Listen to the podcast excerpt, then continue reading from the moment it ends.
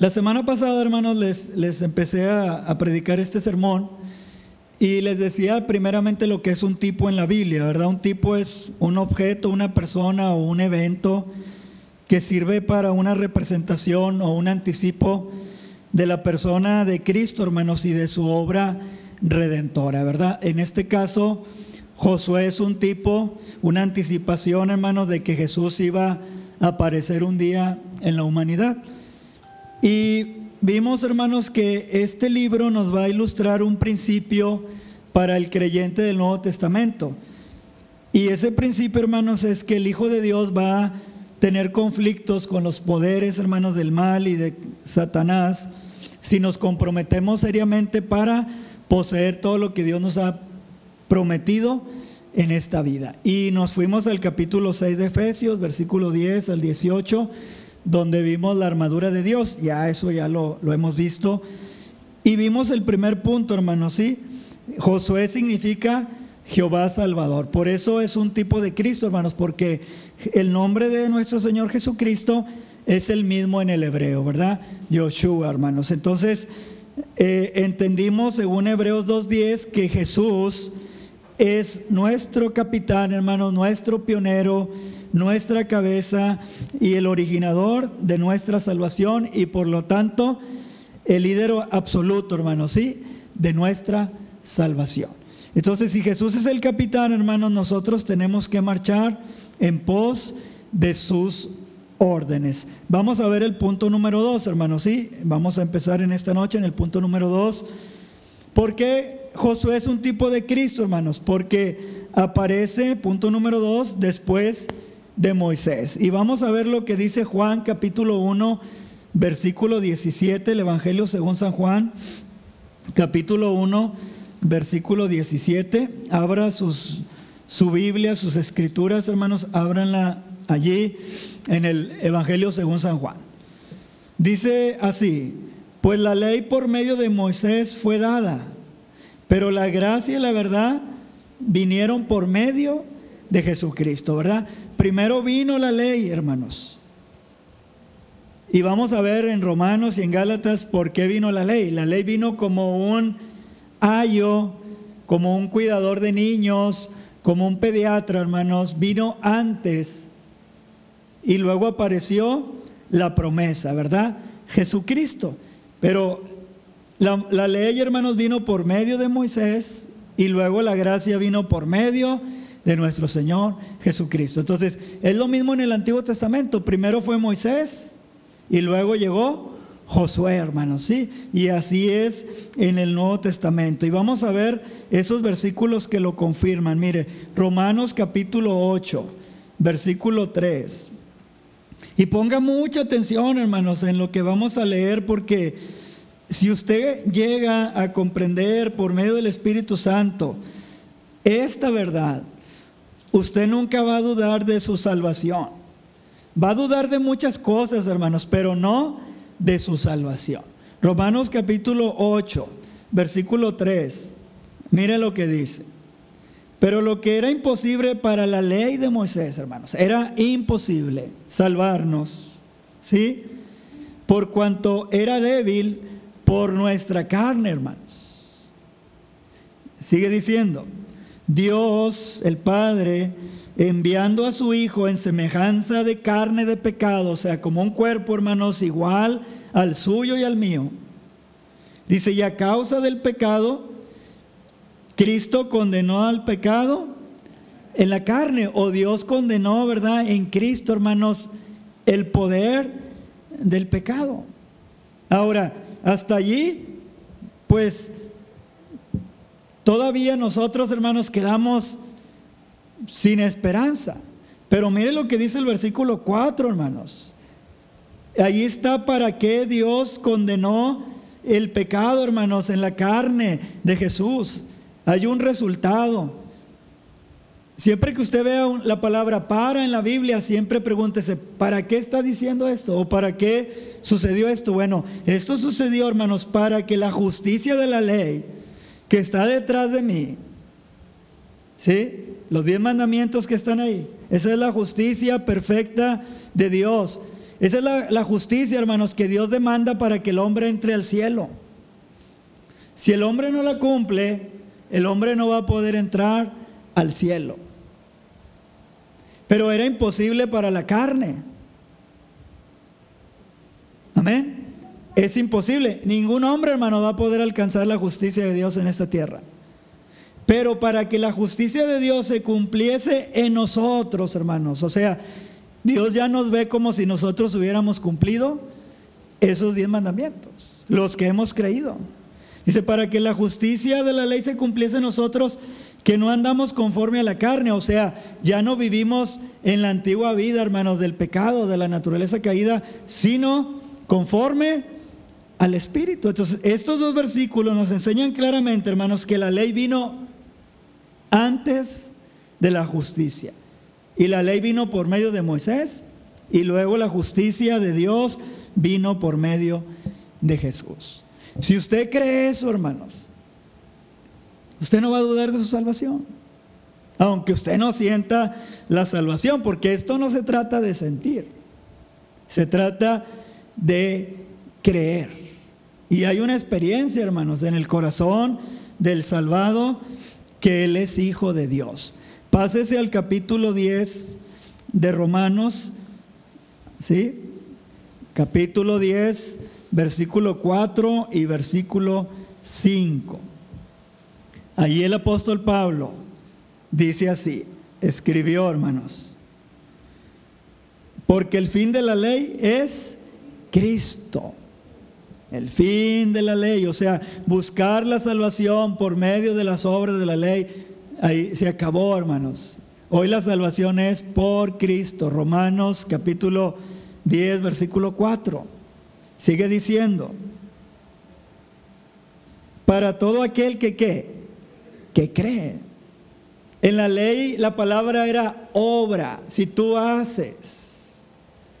Cuando Jesús se encontró con el, el joven rico, hermanos, el joven rico le hizo una pregunta y le dijo, ¿qué debo de hacer para tener la vida eterna? Porque todavía estaban en el tiempo de la ley. Y Jesús le dijo, ¿conoce los mandamientos? Sí, ya los cumplí todos. Y Jesús le dijo, bueno, si eres tan bueno como yo, y si eres tan bueno como Dios, vende todo lo que tienes, dáselo a los pobres y sígueme. Y la Biblia dice que el joven se puso muy triste, hermanos, porque tenía muchas riquezas, porque en su corazón no, no, era verdad, hermanos, que él tenía esa ley. En su corazón había codicia. Pero él pensó que él era perfecto. ¿Por qué? Porque él estaba buscando la salvación por medio de las obras de la ley. Y hay cristianos que todavía, hermanos, dicen, voy a ir a la iglesia para para que Dios se agrade más de mí. No, hermanos, Dios se agrada de nosotros por Cristo. ¿Sí? Claro que la Biblia nos enseña que la vida cristiana es de obediencia, de cumplir principios morales y éticos, pero no para ser salvos, hermanos. Y déjenme le digo una cosa, si yo empiezo a predicar ética y ética y ética y moral, no hagan esto y no hagan esto y no hagan esto y hagan esto, pero si yo no les enseño de dónde viene el poder para, nunca lo vamos a lograr, hermanos, porque no es a través de nosotros, es a través de Jesús, en nosotros. Es allí la vida cristiana. Y por eso muchos cristianos fracasan, hermanos, porque ellos quieren ser aceptos delante de Dios por lo que ellos son, por lo que ellos le pueden ofrecer a Dios, por lo que ellos le pueden cantar a Dios. No es así, hermano. Nosotros fuimos aceptos en el amado. En el amado, en Jesús. Sigue diciendo el versículo 5, hermano, ¿sí? Porque de la justicia que es por la ley, Moisés escribe así, el hombre que haga estas cosas vivirá por ellas. Pero, dice el versículo 6, la justicia que es por la fe, dice así, no digas en tu corazón, ¿quién subirá al cielo? Amén. ¿Quién subirá al cielo? Y esto es para traer abajo a Cristo. Cristo ya bajó del cielo, hermanos. Versículo 7. ¿O quién descenderá al abismo? Esto es para hacer subir a Cristo de los muertos. Él ya resucitó de los muertos, hermanos. Alabado sea su nombre. Sí, o sea, algo que usted no puede hacer. Versículo 8. Más que dice, cerca de ti está la palabra. Ahí la tiene en medio de las piernas. En sus manos. En su casa. Amén. Más que dice, y, Moisés, hermanos, le dijo esto al pueblo de Israel en Deuteronomio. le dijo, no digas quién irá del otro lado del mar para traernos el mandamiento. No digas quién subirá al cielo para traernos el mandamiento. Y le dice a Israel, Dios te lo ha puesto. Y le dice lo mismo, cerca de ti está la palabra en tu boca y en tu corazón. Versículo 8, hermanos, ¿verdad? Esta es la palabra de fe que predicamos. Y luego dice el versículo 9, que si confesares con tu boca que Jesús es el Señor. Y luego ahí está, hermanos, la palabra. Y creyeres. ¿Verdad? ¿En dónde? Ahora, no se refiere al, órgano, hermanos, que late 70 veces por minuto, minuto en reposo. Se refiere al alma. Si tú crees en tu alma que Jesús verdad es el Señor y que Dios le levantó de los muertos, ahí hay una promesa innegable. Dice, serás salvo. Ninguna duda, hermanos. ¿Verdad que no dice podrás? Dice serás. Entonces por eso Josué, hermanos, es un tipo de Cristo, porque Él vino después de Moisés. Ahora vamos al, versículo más importante, Gálatas 3, 23 al 25. Ahí el apóstol Pablo, hermanos, nos enseña que la ley vino como un ayo. Y, y esto, hermanos, se lo voy a explicar así brevemente. Porque ahí hay una palabra de tres letras, ¿verdad? Ayo. Y muchos dicen, ¿qué es un ayo? La palabra ayo viene de una palabra griega que es pedagogos y significa instructor de niños o cuidador de niños, de donde viene la palabra pediatra. Y es un ejemplo, mire, aquí tenemos una niña que se llama Eliana, bien quietecita. Y si viviéramos en la cultura romana, hermanos, en la que fue escrita la Biblia, el hermano Eliud él contratara dos siervos, o tres, o cuatro, depende del dinero que tuviera, y se la entregaba a ellos. Y ellos eran los ayos, la niñera, hermanos. ¿Ya se acordaban del programa de la niñera? La niñera. Pero no eran niñeras, eran niñeros. ¿Sí? Entonces, los romanos la ponían en manos de los ayos, de los pedagogos, de los eh, cuidadores de niños. Y ese niño era como un esclavo, hermano, no tenía todavía el valor de un hijo. Hasta que cumpliera la mayoría de edad. Entonces, hasta que Eliana fuera, eh, Eliana fuera niña, perdón, menor de edad, ellos la iban a entrenar y le iban a enseñar a leer, a escribir, en la cultura, todo, hermano, lo que conllevaba su forma de vida. Y el día que ella alcanzaba la, la edad adulta, hacían toda una fiesta, hermanos, para declarar que ese hijo ya no estaba bajo cuidadores, bajo ayo, ahora él era un hijo, heredero de todo lo que Liud tiene. Era toda una fiesta, hermanos. Nosotros a veces no entendemos eso porque tenemos que estudiar la, gramática y la historia y la teología, hermanos, de, lo que está escrito en la Biblia. Y, yo estoy seguro que muchos de ustedes lo leyeron. Un ayo, ah, quién sabe qué será un ayo. Bueno, eso era un ayo, hermanos. La ley era un ayo. Vamos a leer Gálatas 3:23. No un gallo, hermanos, no, ayo. Gálatas 3:23. Pero antes de que viniese la fe, o sea, Jesús, hermanos, la promesa, la justicia, estábamos confinados como ahorita nos tienen confinados, hermanos, ¿sí? En la casa. Estábamos confinados bajo la ley, o sea, encerrados, dice Pablo, para que aquella fe que iba a ser revelada. Versículo 24. De manera que la ley ha sido nuestro qué? Nuestro pedagogo, nuestro cuidador, nuestro instructor. Mire, hermano, voltea acá.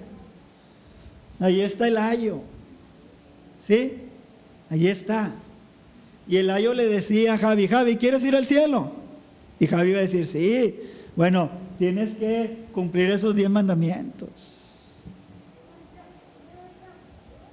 Y ahí andaba Javi, no, no puedo tener dioses ajenos delante de mí. No puedo adorar imágenes. No puedo tomar el nombre de Dios en vano. No puedo eh, dejar de ir el sábado a guardar el día de reposo no puedo dejar de honrar a mis padres, no puedo matar. Y ahí andaba Javi bien preocupado, hermanos, porque él quería, estaba confinado.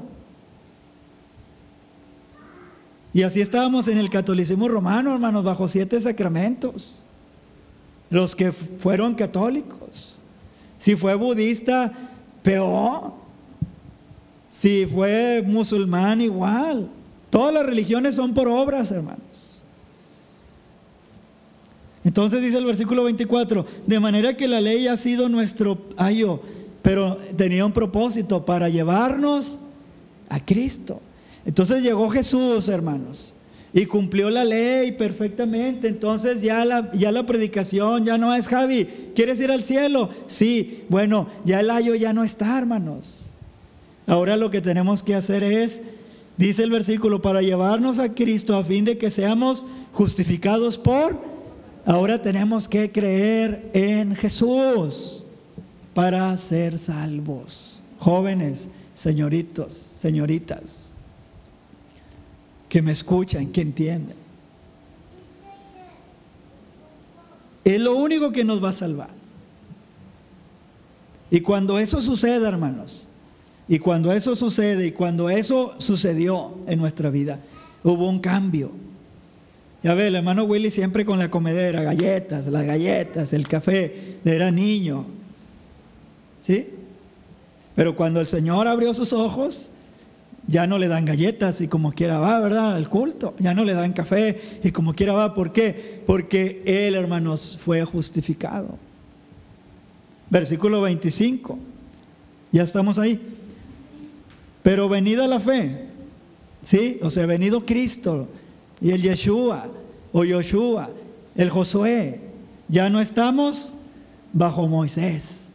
Amén. Ya no estamos bajo Ayo, bajo el pedagogo, bajo el cuidador. No, llegaba la edad adulta, hermanos, del el, hijo romano que, fue enseñado y el padre mandaba hacer una fiesta e invitaba, eh, vengan, voy a hacer como la quinceñera, hermanos, algo así.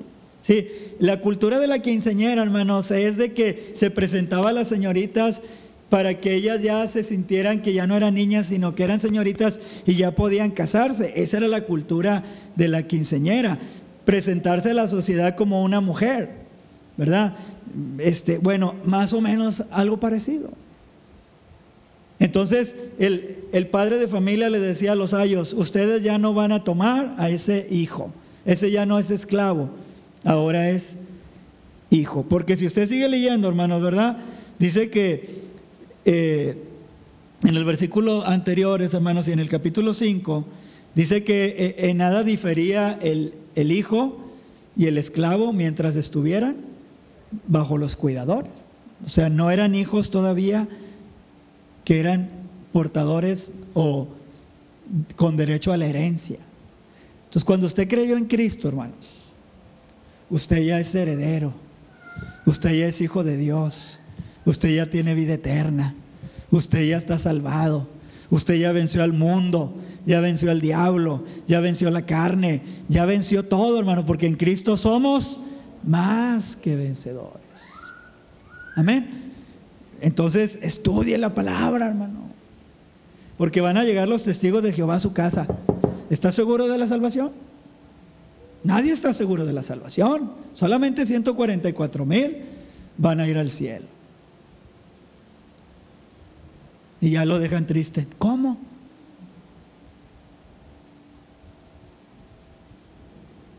Si el hermano Rodolfo dice, no, es que no diga el hermano Rodolfo, hermano, diga la palabra dice.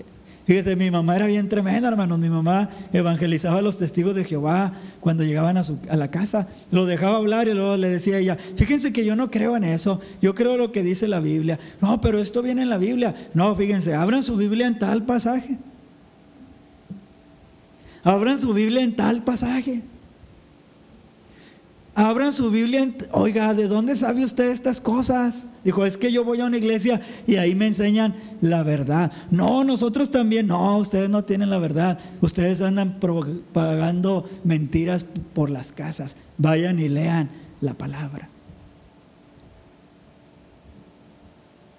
Van a llegar los mormones, hermanos, y le van a decir, usted no es salvo. Van a llegar los budistas y le va a decir, no existe el cielo. Va a reencarnar usted. Si se portó mal en un gusano.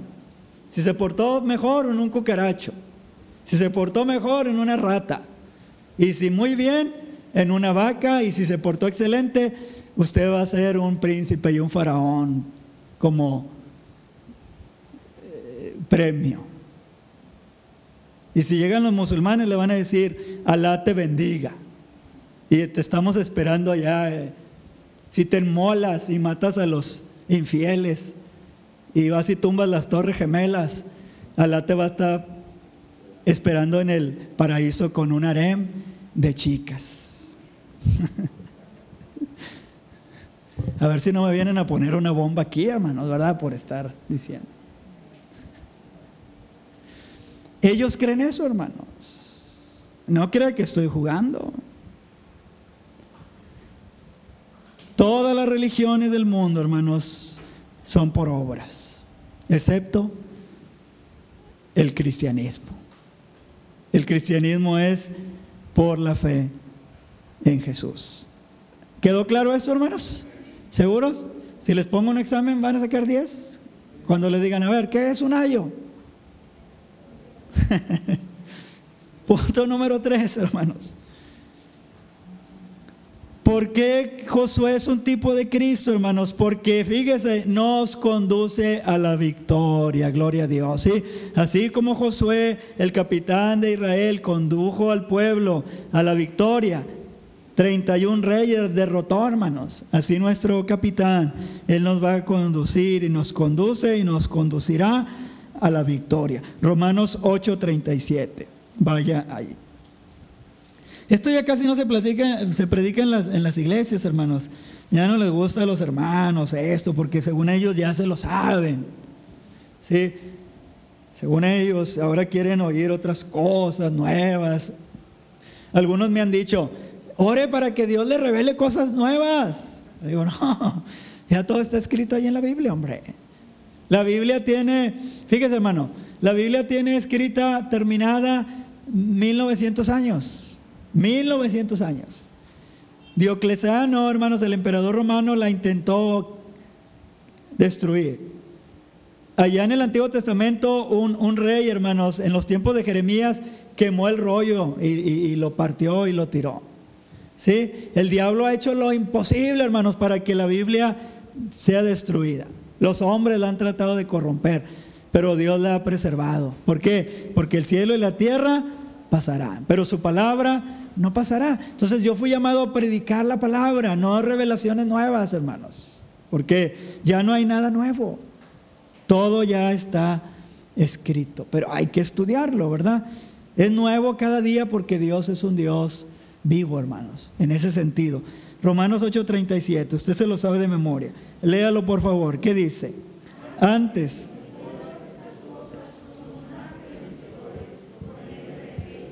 por medio de Cristo, ¿verdad?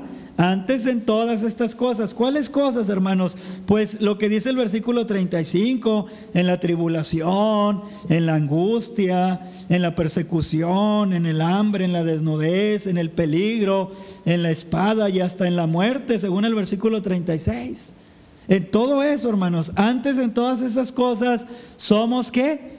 Más que vencedores. Pero ahí hay algo, por medio de Cristo. No por medio mío, hermano.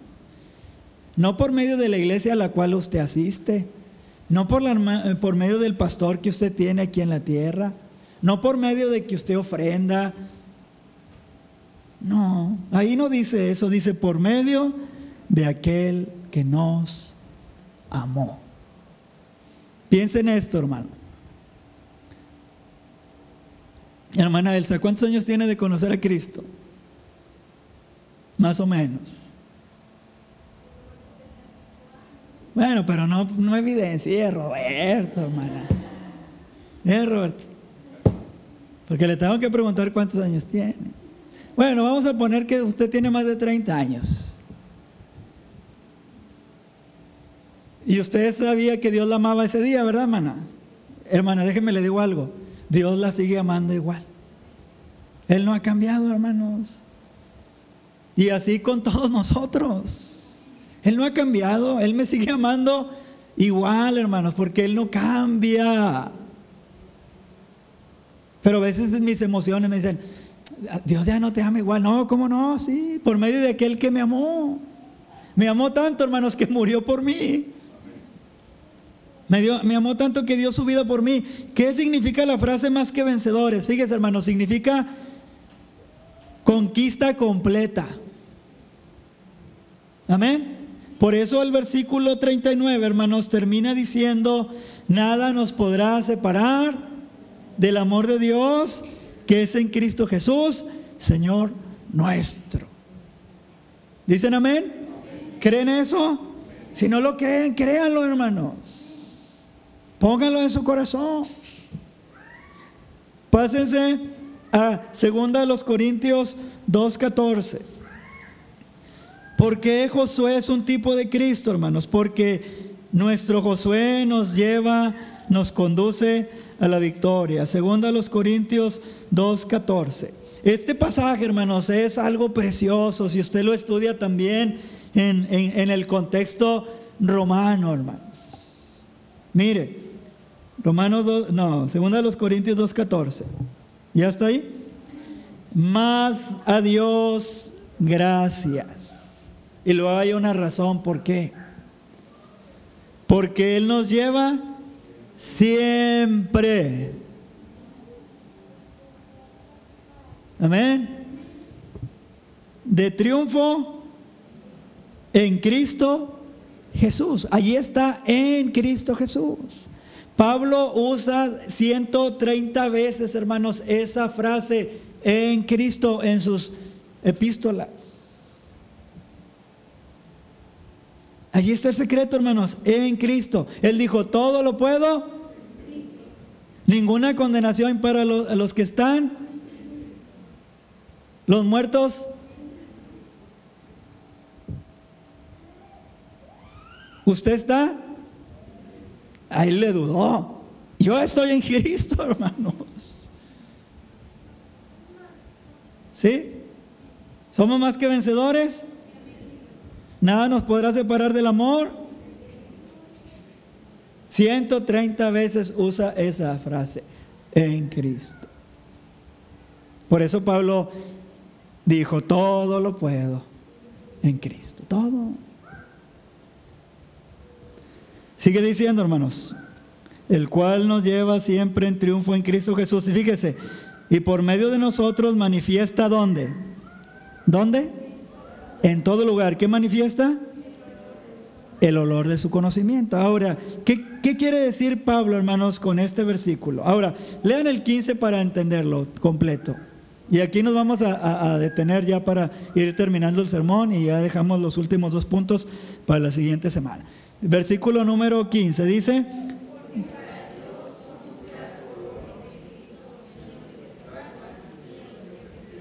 ¿verdad? Versículo 16, ¿qué dice? A estos...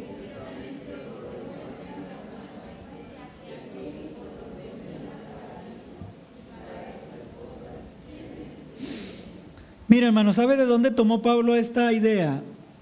Cuando el general del imperio romano, del, del, ejército de Roma, el general del imperio,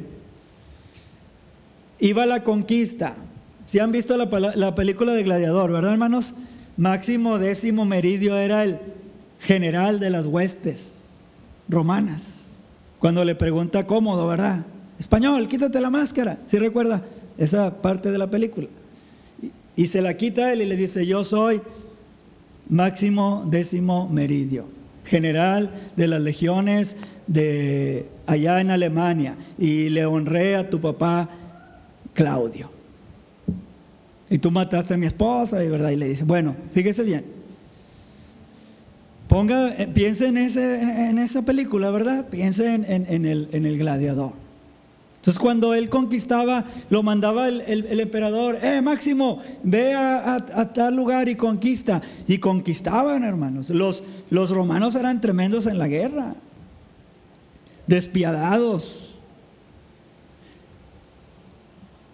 Y cuando le mandaba la carta, César, ya conquisté. Ah, regrésate, regrésate a Roma. Y cuando iba a regresar el general, hermano, del ejército, el emperador mandaba hacer una, un festival, hermano, ¿sí?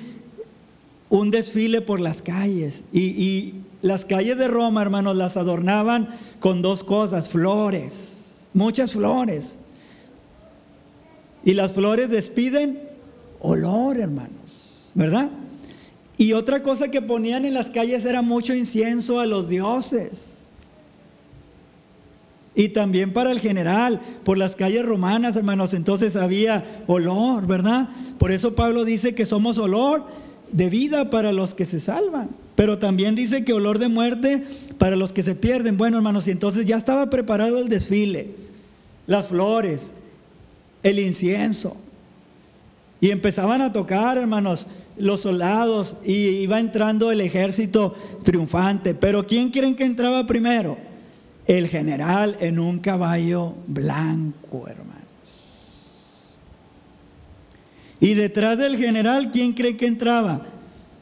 Sus soldados, hermanos. Y ahí es la iglesia. Nuestro general, nuestro Señor Jesucristo nos lleva a la victoria, pero Él siempre nos lleva detrás de Él, hermanos, sí. Entonces, de ahí Pablo tomó esta figura, hermanos, sí. En el desfile, hermanos, era alegre por las calles de Roma, donde el general victorioso era honrado. Y se le ponía una guirnalda, hermanos, en la cabeza como un premio de sus conquistas, ¿sí? Y en ese desfile, hermanos, se quemaba incienso y se ofrecían flores, lo que desprendía un olor grato, hermanos, olor a victoria. Donde quiera que usted va, hermano, donde quiera que usted va, usted, hermano, trae olor de vida. Y Dios le dice a Satanás, aquí está un soldado victorioso. Esté en el banco, esté en la tortillería, esté en su casa, esté con su suegra, esté en el trabajo, en la escuela, en la oficina, donde quiera que usted esté, allí usted es olor de vida para los que se salvan. Pero entraba el general, hermanos, entraba el ejército victorioso, pero en tercer lugar entraban los esclavizados, el ejército que había perdido, hermanos, cautivos, encadenados. Para ellos ese olor no era de vida, para ellos era un olor de muerte porque a ellos los iban a matar.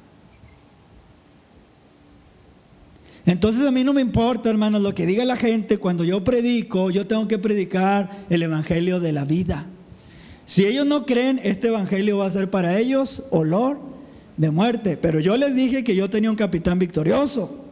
Y yo les dije que nosotros podemos ser más que vencedores, ¿verdad que sí, hermanos? Si ellos no creen, este olor de vida, hermanos, para ellos va a ser olor de muerte. Dice, en los que se pierde. Y de ahí Pablo, hermanos, toma esta preciosa figura y nos dice que nuestro capitán nos conduce a la victoria. ¿Sí? Entonces, hermanos, pongan en él sus cargas. Amén. No, es que yo voy a ir con la hermana Elsa para que ore por mí, porque la hermana Elsa es una mujer de oración. Qué bueno, gloria a Dios. Pero la hermana Elsa tiene sus luchas y sus pruebas, hermanos.